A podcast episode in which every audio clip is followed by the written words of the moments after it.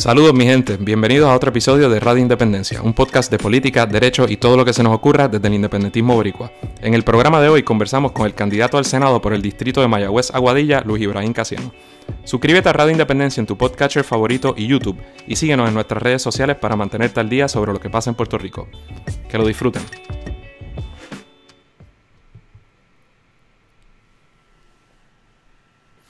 Saludos Corillo, bienvenidos a otro episodio de Radio Independencia, como siempre con ustedes Andrés González Berlecía y mi compañera Adriana Gutiérrez Colón, que está ahí en pantalla, que es la que hay, Adriana. Epa, saludos a todo el mundo, saludos Andrés, todo bien, eh, desde dentro de todo bien. ¿Y tú, cómo estás Andrés? Cuéntame. Igual, ansioso porque hay mucho de qué hablar. Creo que es un programa que me da todas las excusas para explotar y decir 20 cosas, pero creo que me voy, Tranquilo, voy a ejercer prudencia, pero hay muchísimo de qué hablar eh, y nos referimos a todo. entre otras cosas, está pendiente la aprobación del Código Civil eh, de Puerto Rico, cosas de las que ya tú hablaste bastante en un episodio especial que tiramos eh, muy recientemente, así que no nos vamos a detener en, esa, en eso demasiado, pero como si fuera poco, el gobierno de Puerto Rico también aprobó la, una consulta de estatus para el mismo día de las elecciones de este año, el 3 de noviembre, de lo que estaremos hablando, y... Han continuado también las vistas públicas en la Comisión de Salud en torno a las compras nebulosas de unas pruebas para detectar el COVID, ¿verdad? Y, ayer hubo una, una, vista ejecutiva en la que yo tuve la oportunidad de estar presente eh, y de eso vamos a estar hablando. Pero ¿quién también, qué más vamos a tener en la segunda parte del programa, Adriana? ¿O ya pronto en el programa? Mira, este, te digo, pero todo eso que acabas de decir de lo que ha estado pasando en el país se da y, ¿verdad? Continuamos con la, en la atención de la emergencia que ha causado la pandemia del coronavirus. Siguen en aumento los casos positivos, siguen en aumento las muertes como causa del coronavirus en Puerto Rico y este como que se van flexibilizando las medidas de distanciamiento físico a medida que pasan los días. Este, yo creo que ya está, entra en vigor una nueva orden ejecutiva el 25 de mayo, me parece, ¿no? Que es cuando se supone que yo creo que las cosas, ¿verdad? Ya van a estar más flexibles, este, eh, las medidas de distanciamiento. Eh, y comienzan los trabajos, ya han comenzado los trabajos en, este, en algunas partes, pero por ejemplo en el gobierno ya nosotros empezaríamos a trabajar este, de forma física, ¿verdad? Eh, pero, como tú dices, Andrés, todo eso, ¿verdad? Como si fuera poco la, emergencia, la pandemia, todo lo que está pasando en Puerto Rico y en el mundo, pues siguen los escándalos aquí este, saliendo a relucir a través de los testimonios en la vista de la comisión. Vamos a hablar sobre todo eso, pero este, pues también vamos a hablar, ¿verdad?, con nuestro invitado Luis Ibrahim eh, Casiano, que como tú lo, ya tú lo, lo presentaste, pero ahora lo lo, pasamos a presentar ya, de una. Y, comenzamos a tocar los temas, o tú quieres que discutamos nosotros algunos temas o hablamos nosotros lo de la vista? No, vamos a, vamos a incluirlo porque yo creo que él puede aportar y habla, eh, hablamos de, él, de quién es, y entonces tocamos también estos puntos con él para que para que aporte la pues discusión. Pues nítido, pues, pues, lo, pues voy, a presentarlo formalmente. Zumba con nosotros, ¿verdad? Este va a estar ahora en este episodio de Radio Independencia, nos llena de mucho placer. Nosotros también dentro de los programas que queríamos estar haciendo es con eh, incluir a Radio Independencia y en estas conversaciones, sobre todo a, las, a los candidatos y candidatas jóvenes del Partido Independentista. Y nuestro invitado en el programa de hoy es uno de ellos, Luis Ibrahim Casiano, candidato al Senado por el Distrito 4 de Mayagüez y Aguadilla, por el Partido Independentista puertorriqueño es trabajador social, luego tú me corriges, Luis, si me equivoco en tu presentación. Estudias actualmente, este, estás haciendo la maestría del programa de trabajo social clínico de la Universidad del Este en Cabo Rojo. Es activista en defensa de los derechos humanos. Este, y nada, sin más preámbulos, te damos la bienvenida, Luis, a nuestro aquí a Radio Independencia y te agradecemos por, por aceptar la invitación y por estar aquí hoy con nosotros. Bienvenido. Muchísimas gracias, de verdad que ha sido un, un honor participar de, ese programa, el cual sé que, llega a muchas personas dentro y fuera del independentismo puertorriqueño. Nítido. esto es difícil, esto es sí, difícil. es difícil, es difícil coordinar, pero y hay que, ya hay gente conectada. Si hubiera algún problema eh, de la conexión, nos dejan saber en los comentarios, por favor. Y ah, yo le pido para los que estén en vivo, eh, yo le exijo mucho a mi computadora, que es bastante vieja en estos lives, así que a veces se me tranca y se me hace difícil, eh, ¿verdad? Manejarla y eso es lo que está pasando ahora mismo, así que por eso, por eso la tardanza. Pero Luis, muchas gracias por estar este, con nosotros, mano. Eh, desde hace tiempo, ¿verdad? Conocemos de ti, aunque yo creo que personalmente no, nos, no, no, no habíamos tenido la oportunidad de conocernos o de compartir. Bueno, sí, hemos, bueno, sí, hemos estado, pero no también estuvimos allá en la, en, el, en la asamblea del PIB, sí, allá en Ponce. Sí, pero no, no... Tuvimos la oportunidad, sí, sí, sí, de, de, pasada. Y entonces, nada, quiero comenzar preguntándote cómo, primero, cómo están las cosas allá en, el oeste, ¿verdad? Durante la cuarentena. Pues mira, acá en el oeste la realidad es que hay todavía mucha incertidumbre, la gente tiene mucho temor, sin embargo, eh, el tiempo del distanciamiento físico, ¿verdad? Más, más fuerte, eh, creó en la gente una alta tensión, por lo cual pues hemos visto que ya las personas, aún dentro de esa incertidumbre y ese temor, han comenzado a salir a la calle, eh, a tratar de normalizar eh, su vida. Yo creo que todos estamos inmersos en eso, siempre siguiendo los protocolos establecidos. Sin embargo, también he podido ver a las pocas veces que he salido para cosas esenciales, me he percatado eh, también que personas que no, no están siguiendo eh, los protocolos y, realmente me preocupa mucho. Eh, es una cuestión, ¿verdad?, de, de, mantener a la ciudadanía ilustrada sobre la necesidad de hacer lo correcto para sobrepasar esto de forma conjunta como colectivo. Sí, y todavía más importante, ¿verdad? Uno tiene que tener todavía más precaución a medida en que las medidas de distanciamiento se van flexibilizando. Todavía tenemos que ser más responsables aún y tener más cuidado todavía, ¿verdad? Con, con, poner de nuestra parte. Mira, y entonces Luis, para la gente que está conectada, para la gente que te va a escuchar en el podcast y que no te conoce, cuéntanos, háblanos un poquito de ti, más allá de lo que nosotros acabamos de, de, de hacerle de presentarte tu biografía, ¿no? Cuéntanos de, de dónde eres, por qué estudias trabajo social, eh, y luego seguimos conversando, pero empezamos por ahí. Y, solo para que sepas, como la computadora me está dando problemas, no estoy pudiendo hacer los cortes, así que estás tú ahí, vas a estar en la cámara hasta que mi computadora decida revivir. Así que mientras no se corte y mantengamos el audio y la transmisión, cool, pero para que sepas, mientras nosotros hablamos, tú vas a estar eh, en pantalla hasta, hasta que se resuelva el asunto. Así que a la gente que quiere más, más algo más dinámico, pues breguen con nosotros. Wow. Este, nada, pues como dijiste, ¿verdad? Soy trabajador social, estoy haciendo mi maestría en trabajo social clínico, mi bachillerato en justicia criminal, también tengo eh, un grado asociado en gerencia y mercadeo. Eh, y ¿verdad? otras certificaciones. Eh, tengo 32 años, soy de la ciudad de Mayagüez, con una en María de Hostos, siempre tengo que decirlo. y, y, nada, la, la realidad es que, que soy una persona bastante común al, ojo de, los demás. Estoy repleto de tatuajes, eh, tengo mis pantallas, siempre las he utilizado en todos los espacios eh, profesionales en los que me, y políticos en los que ¿verdad? Me, he sumergido. ¿verdad? Eh, fui oficial de inscripción del PIB a mis 19 años de edad. Casi 5, casi 6 años en la Junta de Inscripción hasta ¿verdad? Que, que, renuncié para ser candidato a la Cámara de Representantes por el Distrito 19 de Mayagüez y San Germán en las elecciones del 2012. ¿Y esa fue la primera vez que tú fuiste candidato, tu primera candidatura? Es, correcto. Ok. Eh, que fue ¿verdad? una candidatura muy, muy, muy particular porque representó eh, la salida del closet a nivel colectivo, eh, a nivel macro, y enfrentamos ¿verdad? lo que era esa estructura de poder que quería o pretendía y todavía pretende, ¿verdad?, excluir a, las personas de la política por sus orientaciones sexuales. Y, y háblanos un poquito, ya que estamos, ya que entramos ahí, háblanos un poco de cómo fue esa experiencia y esa candidatura, ¿verdad? Y cuáles fueron los mayores retos para ti con los que te enfrentaste, eh, ¿verdad? En esa, en, ese camino, en, esa aventura. Pues mira, el primer reto que enfrenté es el, de uno mismo, ¿no? El, tener la, la valentía para más allá de tu núcleo cercano y tu familia, decirle al país, a tu distrito, yo soy gay.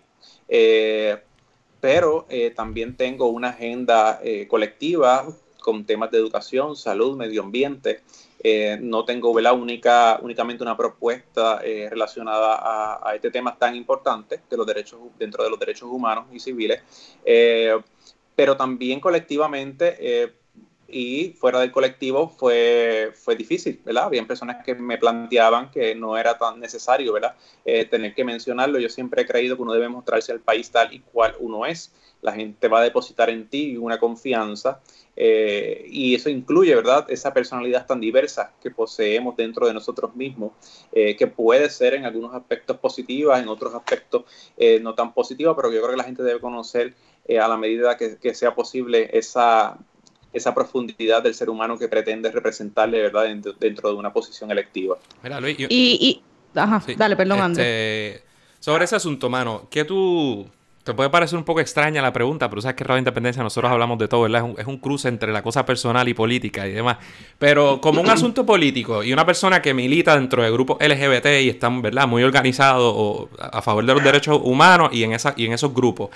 Eh, eh, el asunto de mantener ocultada, ¿verdad? Oculta la, orientación sexual de una persona que es de la comunidad. ¿Cómo se ve eso por el resto de la comunidad? Es decir, eh, aquellas personas que son abiertamente, ¿verdad? Que no son heterosexuales, creen que es, casi como un deber político, eh, ¿verdad? Salir del closet o, se acepta como algo normal, entendible, el que las personas no quieran exponerse quizás a, a las repercusiones que eso puede traer en la sociedad.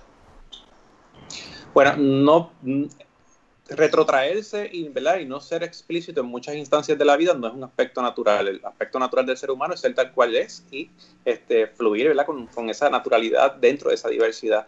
Eh, la mayoría de las personas que ocultan su orientación sexual se debe, eh, ¿verdad?, que la sociedad todavía discrimina, especialmente el Estado discrimina. Eh, y entonces, básicamente todavía un, un muro de protección. Eh, antes yo condenaba eh, esa acción de mantenerlo en silencio, pero respeto muchísimo quien lo haga partiendo de que la realidad es que hay que estar bien preparado para uno decir soy gay, soy lesbiana, eh, soy transexual. la realidad es que es difícil. incluso en mi familia, cuando yo lo dije, eh, yo, yo he tenido dos grandes cantazos familiares. La primera vez fue cuando dije que era, independentista y, y, la segunda cuando dije que era gay. O sea, yo tuve que salir del closet dos veces. Eh, y realmente fue complicadísimo, fue complicadísimo. Eh, pero hay que tener una gran capacidad, especialmente para poder aguantar todo lo que a la gente se le va a ocurrir, especialmente cuando estás en el espacio político. Y ahora, este Luis, tú eres nuevamente candidato al Senado por el Distrito 4, eh, Mayagüez y Aguadillas, ¿verdad? Este, ¿Cuáles son tus prioridades ahora como candidato y de la verdad de tu experiencia como candidato anteriormente? ¿Qué cosas, verdad, qué has aprendido? ¿Qué te gustaría hacer si algo diferente en esta ocasión? ¿Cuáles son tus prioridades ahora eh, para las próximas elecciones y qué esperas de las próximas elecciones en noviembre? Mira, a diferencia del 2012, aunque en el 2012 el, el programa legislativo que se presentó se hizo auscultando a la mayoría de las comunidades del Distrito 19, eh, se hizo un tipo de censo para uno poder ¿verdad? tener en consideración esas necesidades particulares. Eh, y de ahí nació nuestro plan legislativo. Pero esta vez, no sé si es por mi preparación como trabajador social, eh, entiendo lo que significa la diversidad cultural. Y dentro de mi región son 12 municipios que, aunque compartimos elementos comunes, son bien diferentes. Entonces, sí puedo tener unas inclinaciones a trabajar desde la legislatura, como son ¿verdad? Eh, eh, temas en educación, salud, medio ambiente, turismo, pero yo no puedo, no puedo hablar de forma generalizada porque la gente de, San Sebastián no necesita lo mismo que la gente de Mayagüez ni la gente de Las Marías. Entonces, pues he empezado, ¿verdad?, con la dinámica de, eh, intentar,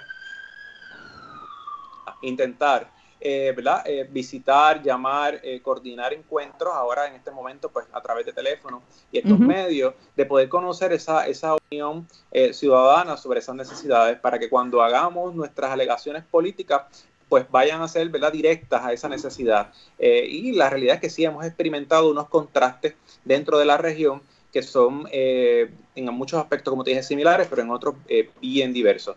en noviembre, porque yo espero ganar, ese es el resultado, yo siempre he sido un candidato para ganar. Eh, yo no soy un candidato de resistencia ideológica.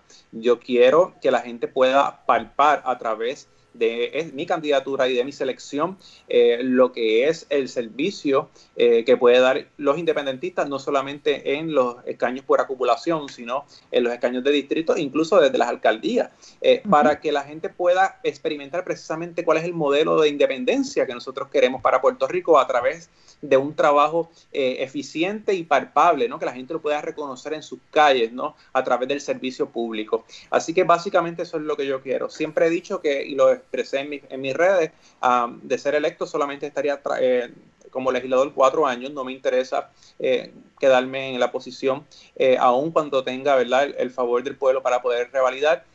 No me interesa hacer una vida en el Senado. quiero dedicarle tiempo a, mi, a lo que es mi, mi, cuestión académica de trabajo social.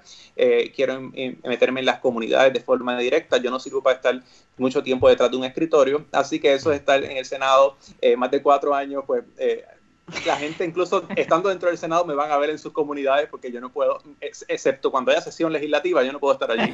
Oye Luis, y corrígeme, los incumbentes de ese distrito, Evelyn Vázquez o me equivoco, entre otras, entre evidentemente otra persona. Eh, sí, ella y el, Luis Daniel, pero la realidad es que Evelyn no corre por distrito ahora, es por acumulación así que pues de alguna forma el distrito se va a deshacer de ella. aunque repita, pero de hecho está caliente Evelyn Vázquez entre, aunque ella por supuesto nunca ha estado fría, siempre tiene algún algún revolú que la involucre, pero hay unas imputaciones muy serias de que interfirió eh, indebidamente en la entrega de unos suministros de Correcto. de los terremotos. De los terremotos. Y este, de hecho, si no me equivoco, hay una vista pública al respecto mañana. Eh, hay un informe de la de ATSEF, que es una, es parte del departamento de la familia o del negociado de la familia. Ya quién sabe cómo se llaman las cosas en Puerto Rico con tanto cambio que ha habido.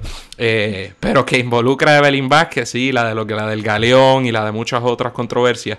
Eh, pero son imputaciones muy serias hechas por hechas por PNP, este, ¿verdad? Y gente del gobierno, así que ya veremos en qué queda eso. Eh, by the way, no sé si les comenté que se que mejoró la el, pequeño desastre que tenía la computadora, ya se resolvió. Así que. bueno, ya no estoy ahí permanente. Ya no estás enfrente todo el tiempo, solo, solo la gran mayoría. Este, entonces, eh, Adriana, entramos al Código Civil, brevemente. Código Civil, sí. Pues sí, como Andrés dijo, ya el Código Civil se aprobó en la legislatura, estamos esperando, yo no sé si ya se envió a la gobernadora, yo creo que la última vez que busqué en el trámite legislativo no aparecía como enviado a la gobernadora, pero si no lo está, debe estar este, bastante cerca, entonces la gobernadora tendría 10 días para expresarse al respecto, si no hace nada, el proyecto se, entendería, se entendería como aprobado, ¿no? O podría firmarlo o podría votarlo expresamente durante ese término de 10 días que me parece que todavía no ha empezado a correr. Eh, entonces, Luis, ¿verdad? Nosotros hemos hablado un poco sobre este código, pero ya que te tenemos aquí con nosotros en el programa, pues quisiéramos saber, no sé cuál ha sido la reacción de los grupos organizados de la comunidad LGBTQ, este, en cuanto al código civil y la discusión que se ha llevado alrededor de él. Mira, eh, obviamente insatisfacción, pero la insatisfacción no puede ser simplemente, ¿verdad?, con estas enmiendas que se le han hecho al código. Eh, la insatisfacción debe ser con el código en general. Eh, nuestro código es un código viejo que en muchas áreas está obsoleto. Hay cosas que incluso dicen que no, no se practican hoy día. así que yo creo que la reforma del código tiene que ser una reforma seria eh, que incluya a todos y todas para que entonces dentro de ese proceso nosotros tengamos realmente un código civil que responda a las necesidades actuales, siempre y cuando ¿verdad? incluya eh, lo que es el respeto y la celebración de la diversidad dentro de sus estatutos. Eh, así que yo mucho más que insistir en simplemente obviar todas estas cláusulas nuevas en el código, eh, lo que expongo, ¿verdad? Es que la realidad es que nos sentemos a hablar seriamente sobre el código, ¿sabes? Eh, llevamos, yo creo que todos los cuatrienios, el código civil es un balón político eh, sufragado precisamente o ¿verdad? en gran medida por ciertos sectores fundamentalistas del país que en carácter individual tienen derecho a participar pero como colectivo religioso, eh, la realidad es que la constitución es muy clara sobre este asunto. Yo creo que los políticos, eh, los políticos no podemos medir nuestra acción legislativa eh, por preceptos personales. Por ponerte un ejemplo, hace mucho tiempo yo, yo tengo, yo, yo he, modificado mi, mi, pensar, ¿no? Durante todos estos años, he ido en un constante, una constante evolución. Pero eh, antes, cuando se hablaba del tema del aborto, eh, yo tenía una posición personal, pero yo sabía cuál iba a ser, cuál tenía que ser mi posición política, porque yo no puedo plantearme una legislación de acuerdo a mis preceptos personales. Este, porque esa no es mi misión allí, mi misión es representar ¿no? avances significativos para la convivencia en paz y la seguridad nacional. Sí, yo creo que yo creo que ha habido un consenso en cuanto a gran, ¿verdad? las principales críticas que, han surgido a raíz de la aprobación de este código. Yo creo que, la falta de inclusión de, de, distintos grupos y organizaciones alrededor del país para que formen parte de esta discusión de una manera seria, que sea más allá de te vamos a dar tantas vistas públicas, dame una ponencia y después hago con ella lo que me dé la gana, ¿no? Que sea un proceso real de discusión, este, respetuoso entre las diferentes partes. Yo creo que eso es algo que no se ha dado. Como tú dices, es importante que se ha tomado como un balón político y más lo vemos que una medida tan importante como esta se apruebe en un momento como este de emergencia, de pandemia, de escándalos de corrupción en el Departamento de Salud, entre otras cosas, ¿verdad? Parece absurdo.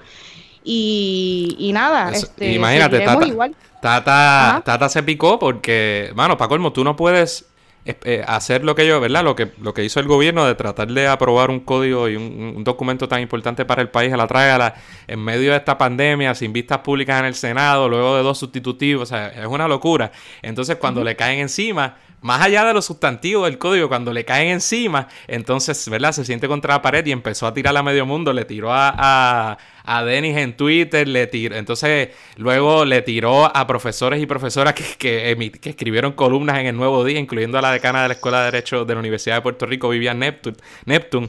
Este, así que muy, ¿verdad? Muy aparte de los méritos o deméritos del código, que uno, ¿verdad? Uno puede hacer una distinción, aclaración o, incluso reconocer que gran parte del código puede no ser controvertido, ¿no? Que no haya gran...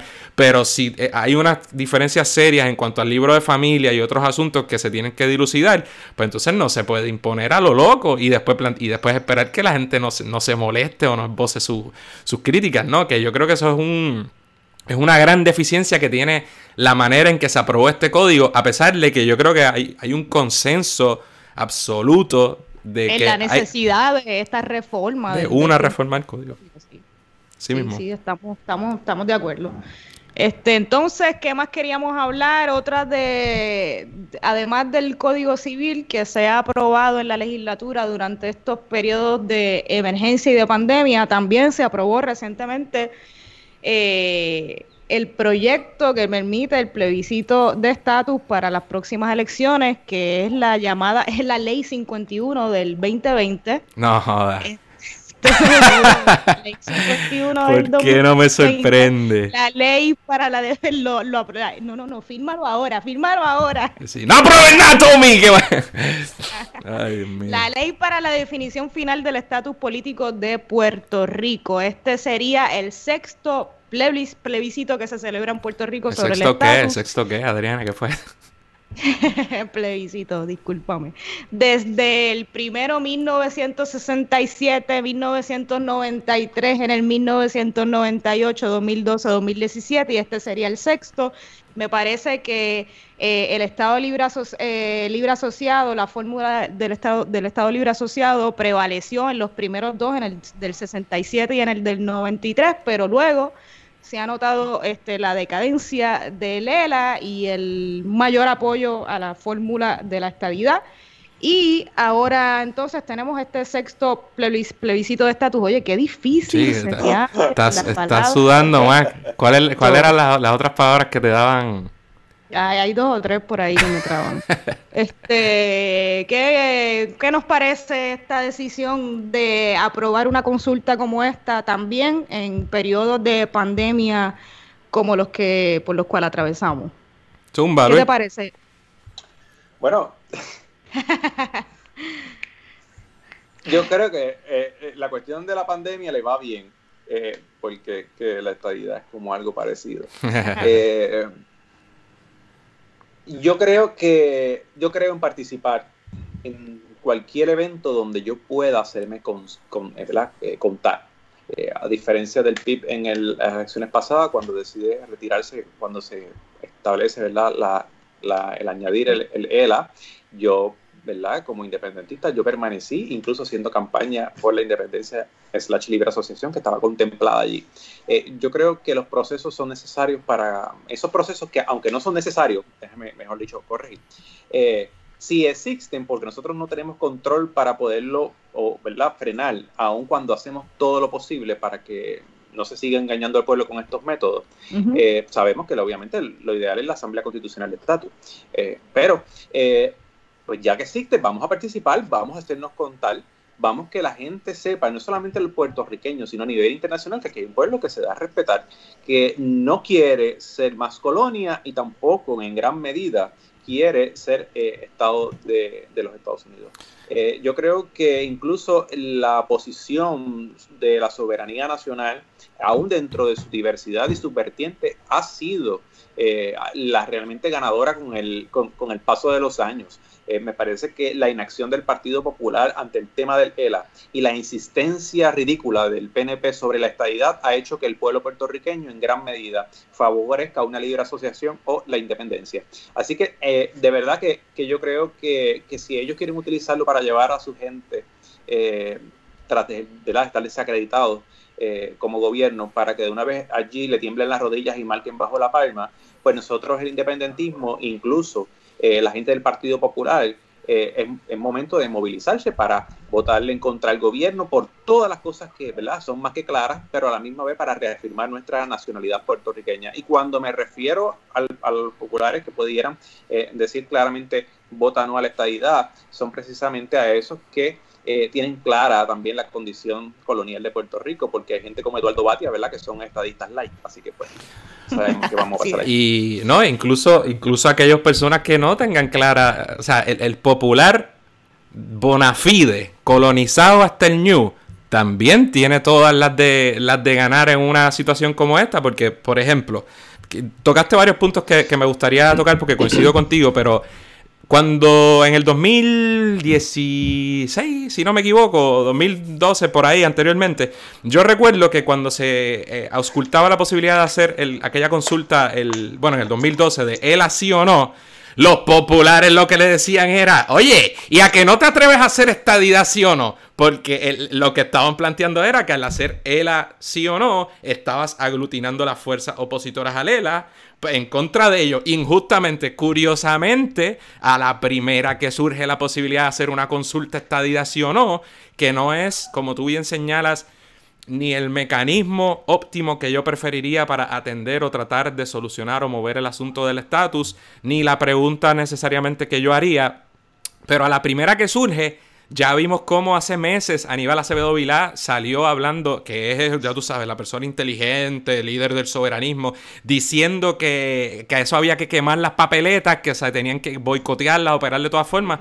cosa que evidentemente parecen haber, eh, ¿verdad? Eh, o reconsiderado o atendido de otra forma. De manera que e, en esta consulta se ofrece la oportunidad de que por un lado, ¿verdad? Las fuerzas, incluidos a los colonialistas del New, este, ¿verdad? se manifiesten en contra de la estadidad, algo que al melonismo tradicional de este país ha tenido como norte siempre. Algo que nos ha distinguido siempre es que ellos, más que un sector de, que se autoproclama independentista o que, lo que lo es, pero pulula alrededor del Partido Popular, siempre el miedo absoluto es a la estadidad y siempre son contra antiestadistas primero que ninguna otra cosa. Por eso siempre buscar todo tipo de alianza, que no es otra cosa que, ¿verdad? que favorecer al Partido Popular Democrático. Así que un poco curiosa la reacción de, muchos sectores. Si bien el Partido Popular parece ser que como colectividad va a buscar también eh, apoyar, el, no. Entonces, yo, yo, más que hablar... Y, algo, y algo importante también era que hubo un cambio también importante en este proyecto que inicialmente me parece que si tú respondías sí, pues esto inicia un periodo de transición hacia la estabilidad, ¿verdad? No sé qué. Entonces el no significaba en el proyecto original una transición hacia la soberanía o la independencia y esto fue una enmienda también que se le hizo luego y entonces el no no significa nada cosa que yo hubiera preferido también votar, ¿verdad? Para mí hubiera sentido todavía más gusto votar por ese no que significara, por, que a, su vez significara la independencia, pero igual si yo, eh, ¿verdad? Voy a participar en este proceso electoral y tengo una papeleta frente a mí que dice esta idea sí o no, pero es que no me queda de otra de votarle un no, ¿verdad? Con este este, con el mayor orgullo este, que, sienta en ese momento de, expresarme de esa forma, al igual que el voto cuando yo voto por el partido independentista, claro, que voto por las personas y, las, candidaturas, ¿no? Que yo sé que son las que mejor representan mis intereses y, las de y los intereses de nuestro país también, pero es una expresión que hago en ese proceso electoral de votar un voto por la independencia y lo mismo lo haría teniendo, ¿verdad? Este eh, plebiscito frente a mí y le votaría un no a la estallida. Y ahora sí, Andrés, sigue que te interrumpí. No, mano, es que hay, hay mucho que podemos, y lo hablamos así formalmente entre los tres, pero... Eh, quiero entrar a las reacciones de los diversos grupos porque realmente voy a hacer un, acto eh, genuino por contenerme, eh, aunque me voy a tener que reír de muchas de ellas. Pero algunas de las cosas que dijo Luis, con las que estoy de acuerdo. Yo, claro que cansa, gente, claro que uno puede decir otro plebiscito sin consecuencia. Para mí, el primero, el, problema fundamental que yo tengo es con que el gobierno puertorriqueño no le adscriba un carácter vinculante a, los propios actos que ellos llevan a cabo. Es decir, tú haces un plebiscito y es el primero que se come la mierda en cuanto a esos plebiscitos. No es el gobierno americano, que sí, por supuesto que está en la pichadera en muchas ocasiones. Es que los gobiernos no actúan conforme a los resultados. Empuja tú, acata, haz algo. Así que esta idea en que automáticamente unos sectores del país descartan este tipo de iniciativa porque no fuera vinculante yo la cuestiono porque si más bien yo quiero algo que, que, que en, concreto, ¿verdad? Y, que, que, pues que vincule a ambos gobiernos y que lleve un cambio real, tampoco yo puedo dejar que eso dependa siempre de la voluntad unilateral de los Estados Unidos, ¿verdad? Y creo, creo que, en eso, que en eso pecan, de manera que yo esperaría que en todo caso se tomara acción. Y, ¿verdad? Por eso mi oposición a que hubiera, y tampoco me, interesa, me interesa algo que vaya a, de alguna manera, validarse como la, como la perpetuación de lo que hay, que un poco ser el problema con el, con el, con el plebiscito anterior, al mantener la posibilidad de que una persona vote por favorecer... Por el Estado Libre Asociado. Sí, por favorecer lo que es el colonialismo. Así que nada, yo creo que ahí hay, algunas diferencias, pero en última instancia, como dijo Luis, nosotros como minoría no... Primero, no aprobamos este plebiscito. No controlamos, porque así lo ha decidido una mayoría, no absoluta, pero de la pluralidad de los electores elegibles, no controlamos el gobierno. Y el gobierno de Puerto Rico optó por ese mecanismo. La pregunta no es cuál es el ideal la pregunta es cómo canalizamos nuestras ideas políticas, nuestra visión de mundo eh, a la hora, ¿verdad?, de contestar o no esa pregunta que el gobierno de Puerto Rico puso ante nosotros. Y en ese sentido yo creo que, eh, ¿verdad?, no es incongruente votar a favor de algo que represente la, visión independentista, que es contraria a esta idea. Zumba. Si la gente quiere que realmente exista un método adecuado, pues lo que debe es solucionar esa situación el día de las elecciones también, votando por personas que tengan el valor para desengavetar los proyectos de la Asamblea Constitucional de Estatus y asegurar que ese sea el mecanismo que rija ¿verdad? el proceso de eh, básicamente de descolonización de la nación, eh, porque es que es fácil, ¿verdad? Desde el abstracto, cuando tú votas, cuando tú votas por los mismos de siempre, esperando cambios, resultados diferentes, eh, distintos, pues realmente estás votando abstractamente. De acuerdo. Así que no, no vale de nada quejarte del proceso si escoges gente que está dispuesta simplemente a hacer lo mismo de siempre, de siempre y a escoger eh, ¿verdad? esos procesos eh, ambiguos, amañados para poder eh, simplemente eventos o candidaturas particulares en los eventos electorales a su conveniencia. Perfecto. Sí, no hemos pues- terminado sobre el plebiscito. ¿Qué, quieres añadir? Sobre, sobre lo y, o sea, dejar claro lo mismo. ¿Qué es una estrategia del PNP para traer gente, a, sus electores a la urna? Breve, estipulado cosa que, yo quisiera llevar a puertorriqueños a la urna como independentistas a que voten por el PIB o, a o aquellas personas que voten por el partido que, pues, santo y bueno. Y, o sea que una cosa tampoco debe conducir necesariamente ya sea al boicot o de alguna manera no atender el, asunto. Eh, la pandemia, ciertamente, si hay un momento en que la gente no quiere o, o que es más difícil justificar una medida como esta y de nuevo, al igual que el Código Civil, a lo loco, sin mucha discusión, ciertamente, en mi opinión, es esta. ¿verdad? No es algo que, saldría lógicamente de, ¿verdad? Como un asunto que hay que atender durante esta pandemia. Ahora bien, en los pasados 20 años, hay unos sectores, 20, 30, 40, 50, hay unos sectores de este país para los que nunca es momento de atender nada que tenga que ver con el asunto del estatus. Y Aníbal Acevedo Vilar salió criticando, ah, el, el PIB brincó muy rápido y dijo que, iba a participar por su cuenta. Que, primero que yo, a mí no me interesa que nosotros como institución política se damos nada con el Partido Popular Democrático. Mucho menos con una persona y con una colectividad política que como institución lo que han hecho es boicotear todo proceso y yo desde que yo estoy vivo lo digo genuinamente o por lo menos de los últimos 25 años, no ha habido un proceso en el que ellos hayan estado de acuerdo de antemano en participar. Y él fue gobernador cuando se llevó a cabo un consenso para un, entre, estaba Pedro Rosselló, eh, ahí estaba el PIB, eh, él tenía la oportunidad de aprobar una consulta, ¿verdad? Que, que los partidos políticos estaban de acuerdo y la vetó. O sea que lo mismo pasa con otros sectores, tanto la derecha no tanto, porque ve estas oportunidades, ¿verdad?, para el anexionismo, para aglutinarse y, por supuesto, eh, fortalecerse en unas circunstancias de, donde de otra manera el partido está malísimo.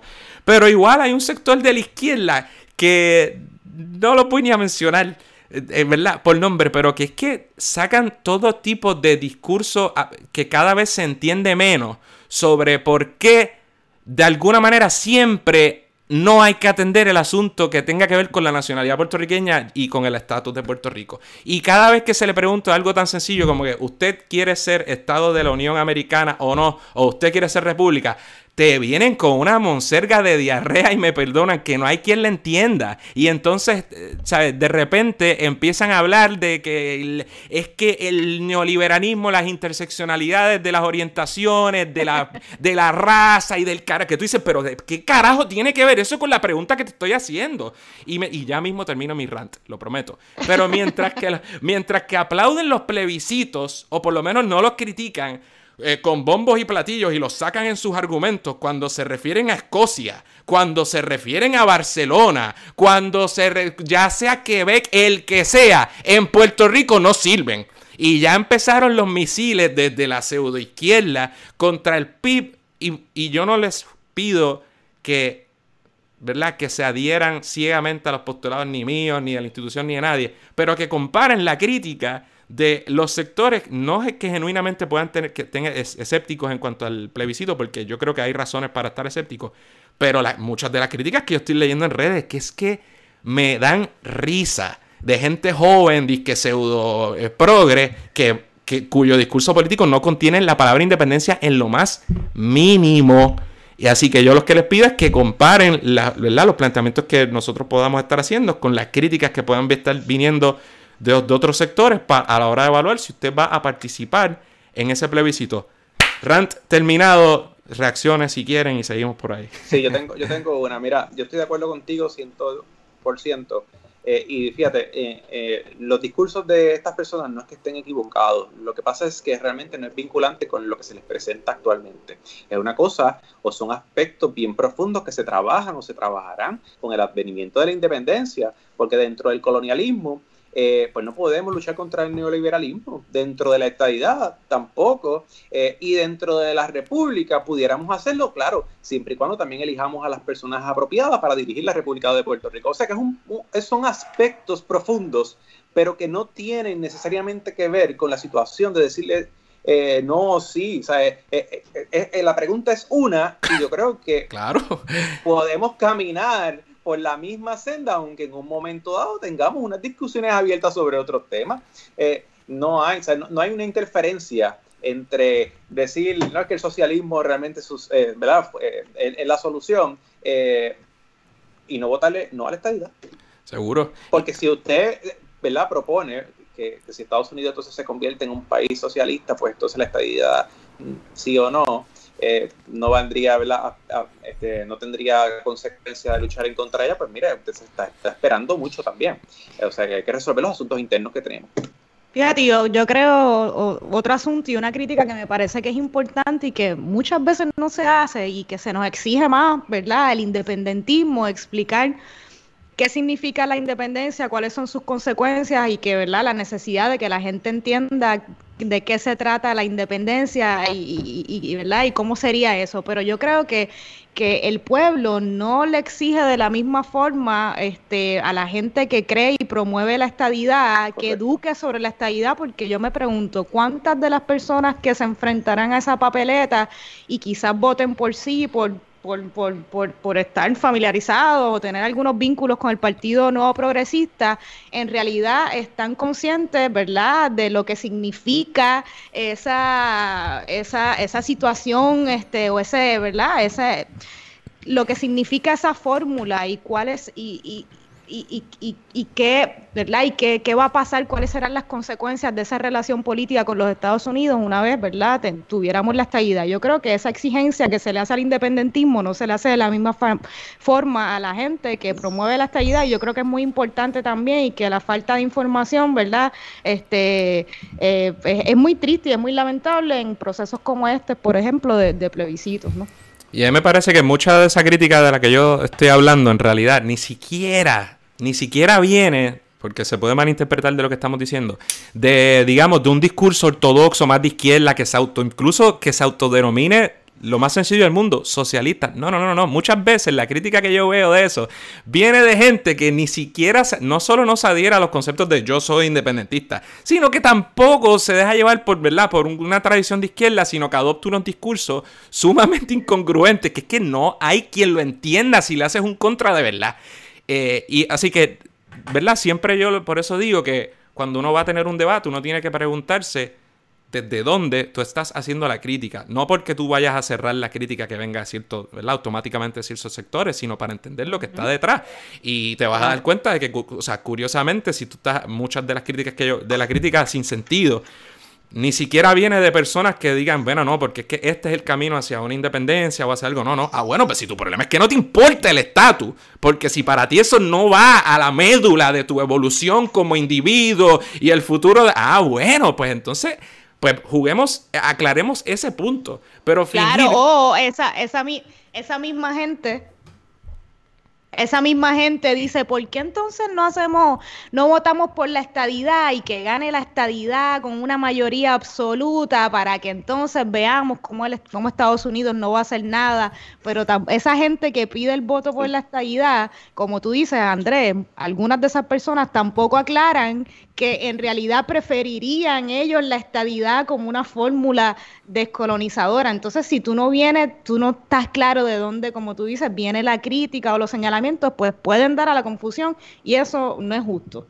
Así que yo creo que la gente, si va a hablar y va a hacer sus críticas, yo creo que debemos estar todos claros de, de, de dónde estamos posicionados. Yo creo que eso es bien importante.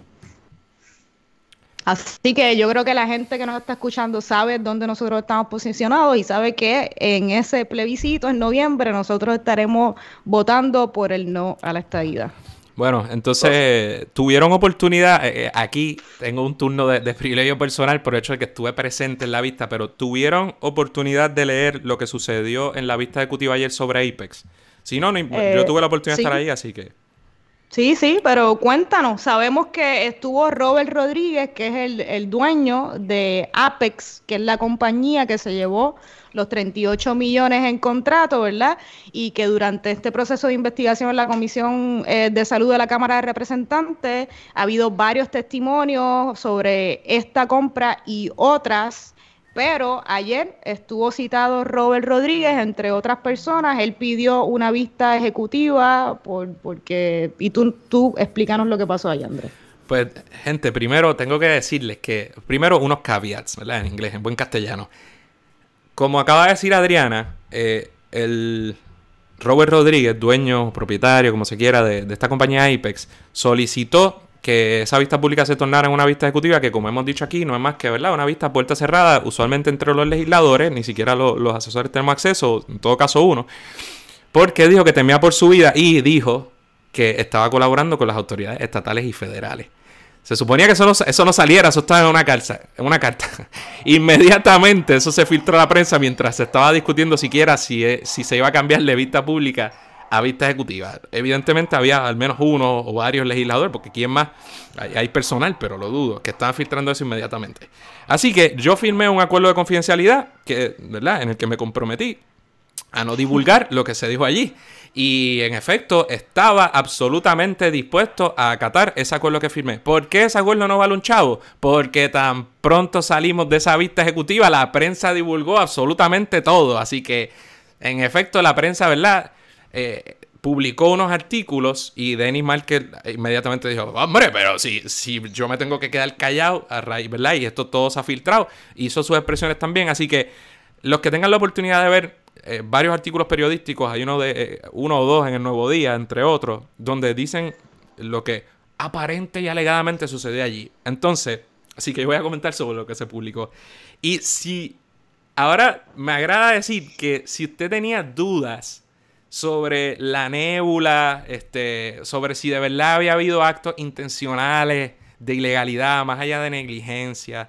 Si usted creía que, mira, pero es que, pues, a lo mejor se hicieron las cosas mal, pero qué sé yo, falta prueba o algo. El testimonio de este señor allí, yo creo que, según recoge la prensa, despejó cualquier duda al respecto, porque este señor, dueño de Apex, está diciendo que el Johnny Connections, que estuvo testificando en vista pública recientemente, Juan Maldonado, la persona enlace entre el contrato de 42 ¿verdad? millones, cuyos 19 millones se adelantaron, a esta compañía Apex, que era una compañía de construcción que de repente obtiene un contrato de 40 millones para comprar pruebas de COVID en menos de 13 horas. Pues él el enlace, Juan Maldonado, una persona bien vinculada al Partido Nuevo Progresista que ha tenido puestos públicos que ni votándolo. Eh, y dijo ayer bajo juramento, según la prensa, que este Juan Maldonado le falsificó todo, que él, eh, que él había meramente dado su autorización para que lo registrara en un registro para vender hand sanitizer. Él se dedica, entre otras cosas, a hacer café, tiene una compañía de torrefacción, una tienda. Eh, torrefacción es el término, es un disparate. Y entonces pues se metió, es que él quería meterse en el negocio de hand sanitizer, eso no es una ilegalidad, ¿verdad? Aprovecharse de la situación. Eh, pero que él le dio entonces su, su firma y sus cosas porque Juan Maldonado le estaba preguntando y le estaba presionando y no sé qué. En menos de un día ya tenía ese contrato y le dice que le habían vendido de todo y, ¿verdad? Él básicamente le echa todos los mochos, dice que le falsificaron sus, su firma, que dice el periódico que él, que él nunca autorizó esas resoluciones corporativas, que Juan Maldonado no tenía ninguna autorización para hablar a nombre de, Apex, nada de eso. Sin embargo, y obviamente huele eh, a una feca absoluta porque partiendo de la premisa de que esta persona en efecto lo hubieran engatusado y que su amigo del alma, ¿verdad?, hubiera hecho estas cosas sin su consentimiento, no hizo absolutamente nada, ni llamó a nadie eh, y vio en, la cuenta corporativa de su corporación, donde él es dueño único, depositado 19 millones y ve que hay resoluciones corporativas y documentos que salen con su firma y no dice nada, pero él es la víctima en todo esto. Así que ese es el testimonio lo que según el Nuevo Día y la prensa.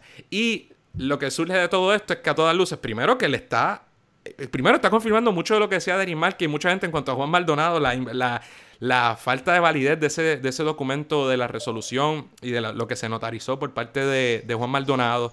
E, el que, fue, que, fue lo, que fue a lo que a preguntas de la comisión de si él había firmado o no, él dijo, no, me acojo a la quinta enmienda, no voy a hablar sobre eso, cuando se le preguntó sobre esa firma de esa resolución, ¿no? Exactamente, y, ¿verdad? Y eh, un poco ese es el panorama, pero eh, lo, ¿verdad? Lo más interesante de, todo esto, primero, es que esta persona claramente está, y lo dijo expresamente, según la prensa, está colaborando con las autoridades federales y, eh, y estatales o puertorriqueñas. Esta persona, hay que presumir que está, obtiene ya o, está buscando algún tipo de inmunidad. Si habló allí todo lo que habló, habrá, dicho eso y mucho más a las autoridades pertinentes y que está imputándole un no negligencia, no amiguismo, no, un fraude de tres pares a Juan Maldonado y sus secuaces, porque eso no sé, en lo que evidentemente él estaba involucrado o consintió o ratificó con sus acciones una y otra vez. Y antes de culminar el recuento, sale en una noticia que hace unas expresiones eh, en, unos mensajes de texto a Juan Maldonado, ¿verdad? Cuando se le depositan los 19 millones en la cuenta, Juan Maldonado le escribe a él. Eh, tuvo, ¿cómo es? Tuvo, fue positivo el virus. El virus fue productivo. El virus fue productivo, le escribió a lo que él responde, eh, demasiado de mucho dinero para un solo puertorriqueño. Y ese va a ser el título de este programa, porque, eh, ¿verdad? Según se recoge, esa era una frase que decía su padre, bla, bla, bla, bla, bla. Eh, pero lo que sucedió ahí, damas y caballeros, fue que el día que él dice, el 26 de marzo, donde él decía que él no tenía ningún conocimiento de nada y que no había consentido a nada, de repente hay 19 millones de dólares en su cuenta corporativa. Pero eso fue Juan Maldonado. Y él está celebrando de la miseria del, virus de los puertorriqueños eh, porque él tiene 19 millones. Así que nada. Y cuando, y cuando vio los 19 millones, no, no dijo demasiado de mucho dinero para los puertorriqueños, no dijo nada, no hizo ninguna denuncia. Cuando se dio cuenta que en el proceso había irregularidades, no dijo nada. Este, pero ahora es la víctima, la linda. Eh, y es lo que hemos visto, yo creo que con muchos de los testimonios que hemos escuchado allí en esa comisión de salud, ¿no? Yo creo que nadie, nadie asume responsabilidad de nadie, todo el mundo tiene a alguien a quien responsabilizar por, por la negligencia o los actos de corrupción que ha habido durante este proceso. Este, yo no sé, yo no sé si nos sorprende o no, pero no deja de ser terrible, ¿verdad? Este, muy lamentable que la gente se esté muriendo, que, no hayamos, que no podamos, ¿verdad? Que no estemos pudiendo atender esta crisis, esta emergencia como se debe precisamente por falta de pruebas, por falta de materiales y vemos cómo, cómo ¿verdad? Siempre los mismos grupos guisan este, y todo dependiendo, ¿verdad? De los enchufes que tengan con el partido que esté gobernando o administrando esta terrible colonia. Luis, no sé si quieres eh, comentar algo, te tiramos un poco a mondongo ahí porque en realidad queríamos hacer un recuento de lo que, de lo que viví ayer en la, en la vista según la prensa, pero no sé si tienes reacciones a raíz de lo que has podido leer. Mira, eh, mi única reacción realmente es que la, la, realidad es que lo que está pasando actualmente no es simplemente una responsabilidad del Estado. Yo muchas veces, y esto lo aclaro que esto es una opinión mía personal, es una responsabilidad colectiva. El colectivo durante, y me refiero al pueblo, durante décadas eh, ha tomado decisiones nefastas a la hora de votar. El tradicionalismo político nos ha llevado a esto. Eh, el no pasar un tiempo para poder examinar las propuestas de los partidos. Para cuando esto también es resultado de observar con entusiasmo los debates políticos, pero no es no analizar a la profundidad las posiciones políticas de los candidatos, especialmente contrastando la opinión del Partido Independentista puertorriqueño. Eh, entonces, la realidad es que sí es lamentable, nos cuesta mucho como sociedad, nos cuesta mucho como pueblo, pero es una responsabilidad también del pueblo puertorriqueño. Yo creo que el pueblo puertorriqueño desde ahora tiene que perfilarse un futuro diferente y para eso tiene que examinar la forma en que ha decidido elecciones tras elecciones. No puede permitir que se le siga viendo la cara. Si volvemos a lo mismo, la queja, la crítica sincera pasa a ser una acción hipócrita de parte de los afectados. Eh, y, lo digo con mucho pesar, y esto no lo digo como político, aunque como trabajador social entiendo la profundidad del por qué el puertorriqueño puede comportarse electoralmente como se comporta. Durante el 2017, del 2017 para acá, a raíz de los eventos de los huracanes, los terremotos y esta situación, ha puesto en evidencia de una vez detrás de otra que realmente no tenemos un gobierno que represente las necesidades del pueblo. Y no es que son incapaces de gobernar, como los otros días yo escribí en un post en mi página, eh, son sumamente capaces para gobernar, pero desde su criterio y para sus amigos. Porque ineptos no son, son muy sabios en lo que hacen. Hay que aprender a, examinar precisamente nuestra conducta como ciudadanos y como electores. Así que tenemos una gran, una gran tarea y la situación del COVID no puede ser la excusa para no hacer las filas si tenemos que hacer una fila larguísima porque tenemos que guardar el perímetro el día de las elecciones de seis pies entre uno y otro bajo el sol. Ese día con más ánimo, usted se pone dos mascarillas en vez de una y hace la fila porque es momento precisamente de pasar juicio, no solamente a esta administración, a las anteriores. A las anteriores. Mano, de verdad te escucho eh, súper de acuerdo, bien contento. Eh, la, como aspirantes, como candidatos, o digamos, un político, cualquier político por ahí, pues ciertamente no no suena conveniente, no suena útil, eh, ¿verdad? Un poco expresar lo que tú acabas de expresar, pero yo coincido. O sea, ciertamente nosotros tenemos el electorado en general también tiene una responsabilidad, al igual que lo tenemos los independentistas, con virtudes y deficiencias y todos los candidatos. Yo no voy a aceptar, no lo acepto ni lo aceptaré, que todos siempre han sido iguales o esta justificación para, pues, valga la redundancia, para justificar por qué han perpetuado su voto a, favor de estos dos partidos que no sirven para nada. No lo voy a hacer. Entonces, me parece que en ocasiones es muy, es muy fácil y a veces me van a decir, ¿qué crítico tú eres con la izquierda? Pero por supuesto, porque en la derecha, parte de la premisa que están locos y nadie me confunde tampoco con la derecha, ni con los reaccionarios, ni con nadie, ¿entiendes? A, mí no me confunden con un anexionista, ni me van a confundir con un conservador, pensaría yo, ni con un neoliberal, aunque quién sabe últimamente. Pero, pero ah, tampoco puede ser que la izquierda, de repente todos son parte de las estructuras y de la que siempre hay alguna vaina que siempre hay que entender, que le quita la responsabilidad, tanto colectiva como individual, a las personas que van a esas urnas a emitir un voto por personas que no velan por sus propios intereses y por los mejores intereses del colectivo. Así que ciertamente me parece que todos, todos y todas tenemos que hacer un esfuerzo concienzudo por tratar de cambiarlo. Aquellos que quieran cambiarlo a través de mecanismos, eh, ¿verdad? Eh, de otros mecanismos extracurriculares, más violentos, lo que sea, y, creen, optan por esos caminos, pueden creer en ellos, aquellos que creemos en, ¿verdad? También en utilizar lo poco que tengamos de frente, ¿verdad? De, elementos disque democráticos para tratar de, de, crear esos cambios. Creo que también debemos aprovecharlo. Una cosa tampoco es incongruente, pero ¿verdad? Algo tenemos que hacer. Adriana, algo más antes de...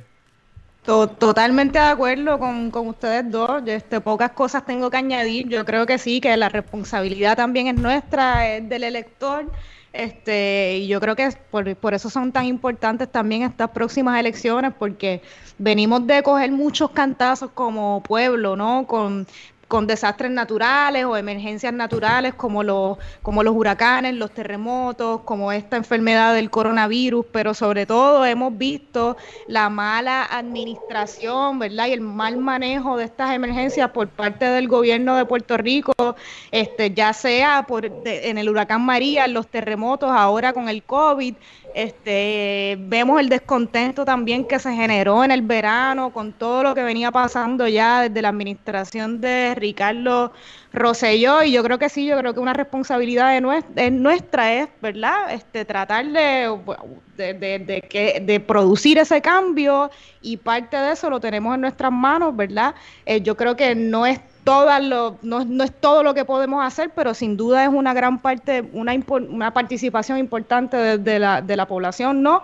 Que tenemos ese próximo, este próximo noviembre para para ejercer ese cambio con nuestro voto. Y ya sabemos la gente que ha estado ahí manejando este, todas estas emergencias y toda esta situación en el gobierno, sabemos el descontento, sabemos la corrupción, el clientelismo político que se esconden detrás de todas estas estructuras del PNP y el PPD por igual. Eh, queremos un cambio y sí, mano, es bien importante que en noviembre pongamos también de nuestra parte cuando ejerzamos nuestro derecho al voto.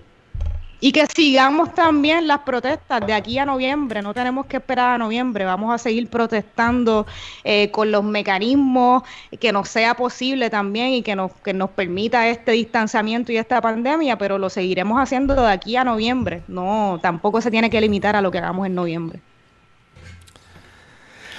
¿Algo más que quieras eh, añadir, Luis? Que te tenemos aquí, algún mensaje antes de irte, antes de irte, dinos de, tus redes, cómo la gente te busca en, tus redes sociales, cómo te consiguen, para que vean tus propuestas y eso.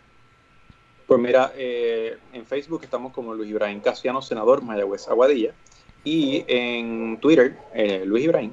Eh, allí trato de siempre poner contenido, ¿verdad?, que, vaya dirigido a propuestas, a actividades que vamos realizando, a pensamientos que surgen, ¿verdad?, a través de nuestra... Mm.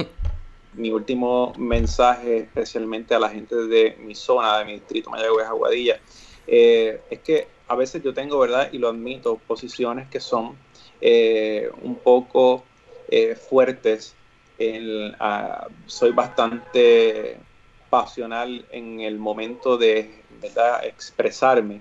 Eh, pero siempre lo hago pensando. Chico, tienes que hacerlo con, calma, con que tiene que ser como yo, pausado, sin.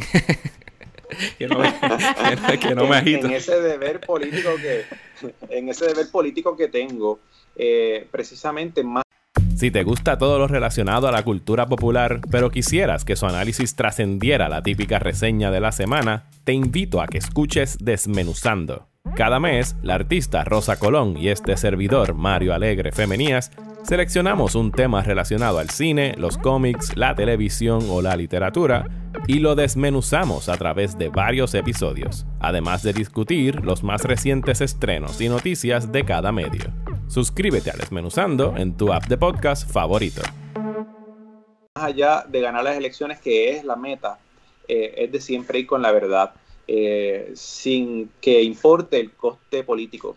Yo creo que para esas dos caras del político idóneo, eh, que se mantiene con dos caras abiertas al pueblo, para eso están los de los partidos que gobiernan a Puerto Rico. nosotros somos o por lo menos yo soy un candidato eh, completamente eh, humano, como la mayoría, eh, diverso como la mayoría de este pueblo. Poseo grandes capacidades, también tengo muchas cosas que pudieran ser llamadas defectos, pero siempre voy de frente. y siempre voy ¿verdad? haciendo que mi pensamiento se transforme siempre desde, desde la solidaridad y la empatía.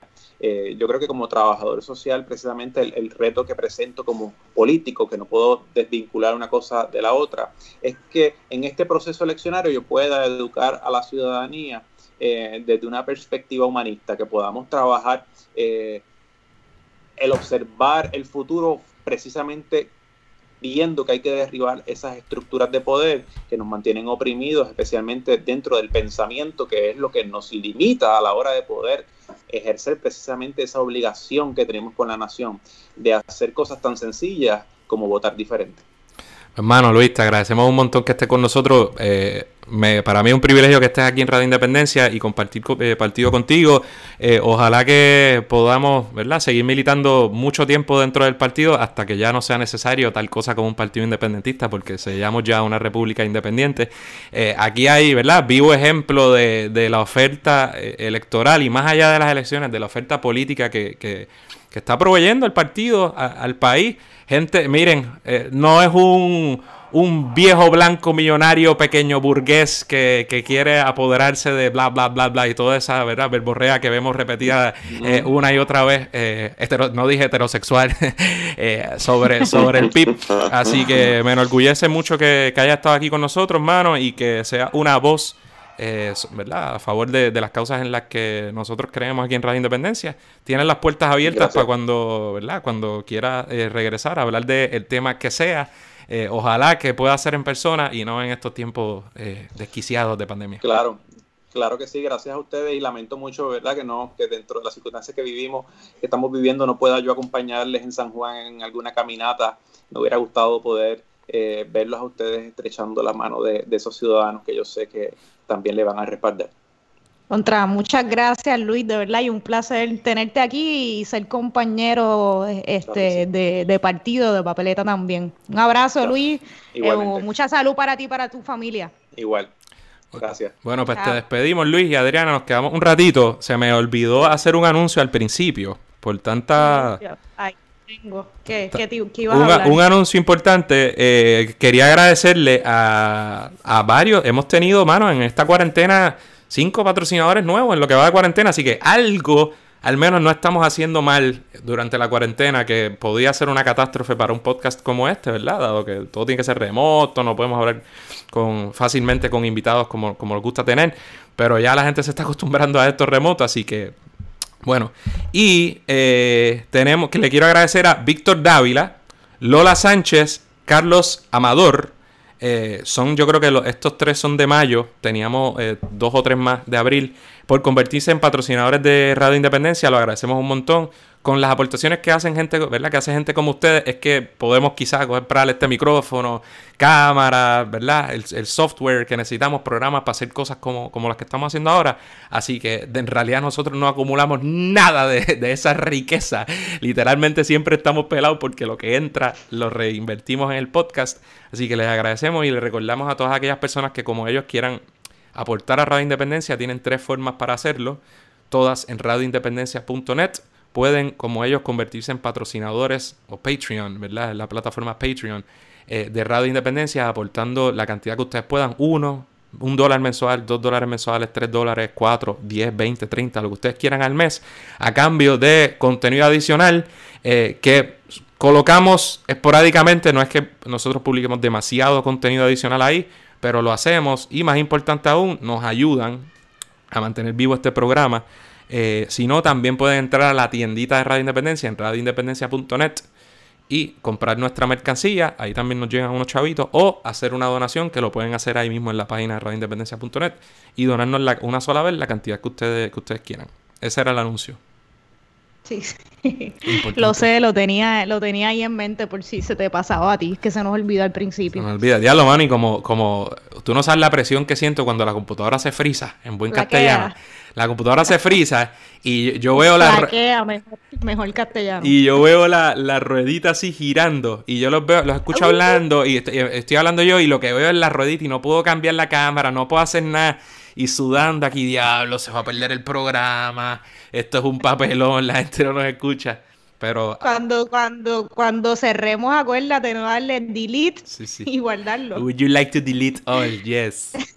Yes. Mira, Adriana, ¿y qué está pasando? Mira, este, ¿qué más? ¿Qué más? Bueno, Andrés, te voy a decir una Tengo 10% de batería en mi computadora. Estaría cool. Esa aclaración te tengo Coño, pero no tienes una eso, es una... ¿Eso es una excusa para alargarte o no me digas que no tienes una no, no, no, batería? Tengo un cargador.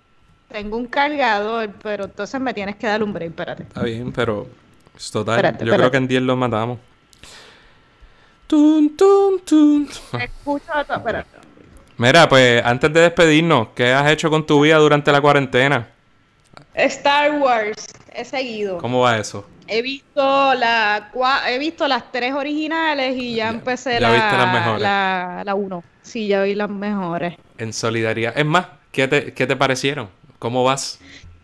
Pues este, te dije fuera del aire que, diablo, es que me da hasta un poquito de vergüenza decirlo. Yo no, de verdad que yo no sabía que Darth Vader al final de, su, de sus días, justo antes de morir, se ponía blandito y pues debería darte vergüenza. Se me debería dar vergüenza, ¿verdad? Claro y que tengo que admitirte que me decepcionó. Espérate, mira, un poquito. Espérate, ve. Ahora, ah, un poquito. Pero mira, las primeras, eh, las originales son las originales, son las mejores. Yo, en solidaridad contigo, empecé, empecé toda la saga. De repente, lo que era Star Wars ahora se convirtió en Skywalker Saga porque han seguido expandiendo el universo por todos lados. Este. Pero decidí cambiarlo y hacerlo en el orden cronológico dentro del mundo. O sea que como ya las he visto Uh, tanto y tanto y ¿Y tanto. qué tal? Pues ¿Y mira, empe- empecé 1, 2, 3. Después escogí los spin-offs, que son el, el próximo sería Solo y después Rogue One. Después 4, 5 y 6, eh, que las acabo de terminar. Y ayer empecé Force Awakens. Y pensé... Mira. Ajá. Mira, este Byram nos dice que si vamos a criticar las precuelas, va a votar por la estadía. No, mira, ah, coño, estoy teniendo problemas de señal porque no me salen los comentarios. Bayram Gascot debe ser. Saludos. Mira, eh, no, ¿sabes Ese qué? Pero es que me voy a, me voy a, pues voy a ir al fino. Lo que pasa es que tú no lo, has- tú no has terminado y no quiero, Spoiler, olvídate, eso no vale sin mucho spoiler. Pues con- estoy más o menos con Bayram. Yo, yo las he visto mil veces. Tengo que admitirte que no me las estoy disfrutando tanto porque es que las he visto mil veces.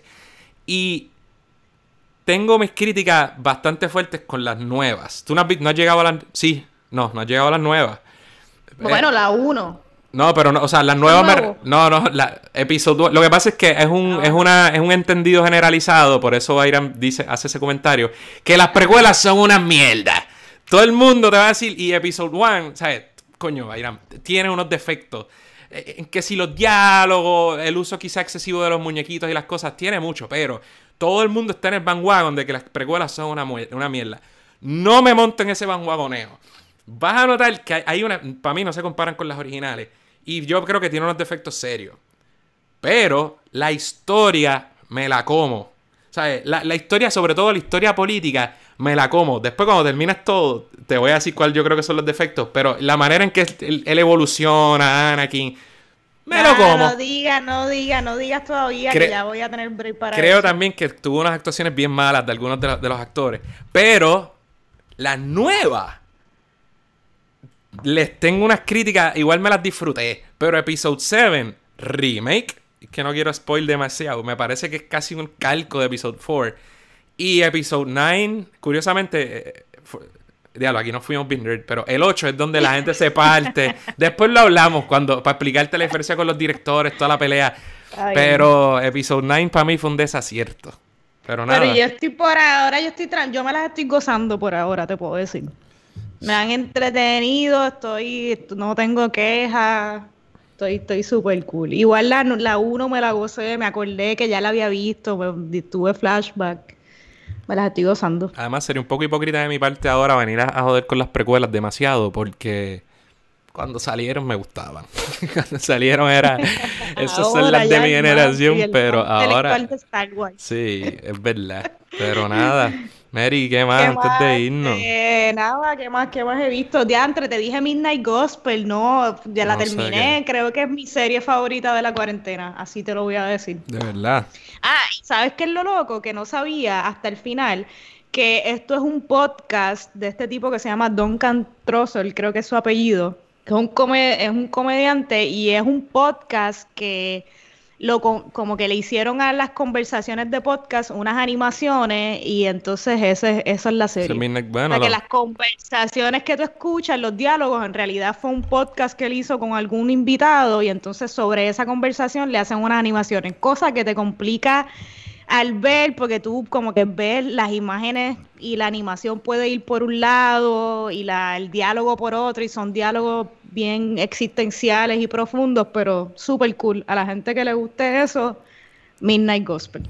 Hermano, hay, hay terminé de las dance, estoy on board. Hay mucha crítica y está, pero es que ahí te digo, eso es un tema donde creo es que en el deporte no me pida objetividad. O sea, el deporte hay que ser objetivo incluso en la política, en, la- en- en lo legal, hay que tratar de ir más allá. El deporte es donde se puede ser fanático por definición, aunque, Sí. aunque podemos estar aquí en todas las discusiones objetivas de por qué es la hostia Jordan y toda la pendeja.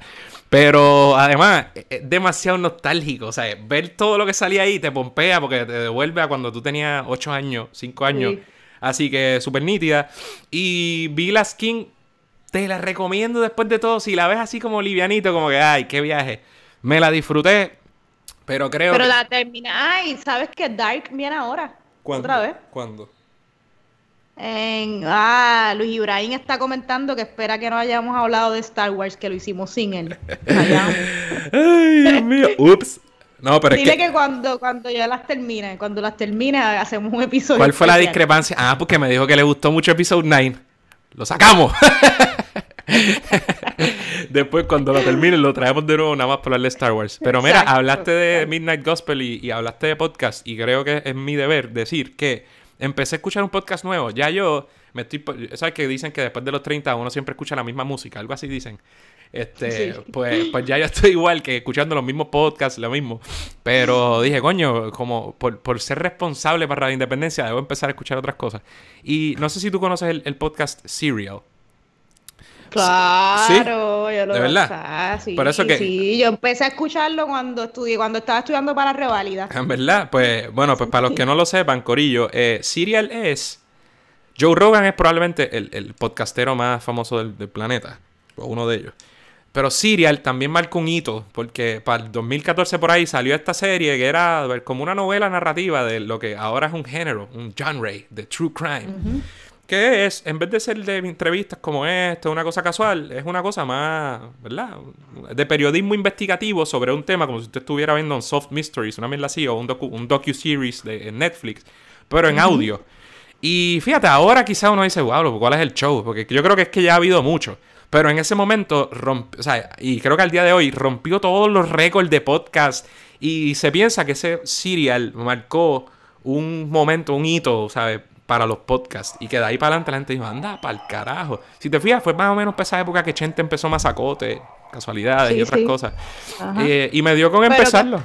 Lo, ah, lo, lo empezaste ahora. Lo empecé, no lo he terminado, pero ya hay Yo tres. no lo terminé, sabes que yo no lo terminé nunca, creo que nunca lo terminé, pero cogí una fiebre y escuché un par de, de episodios.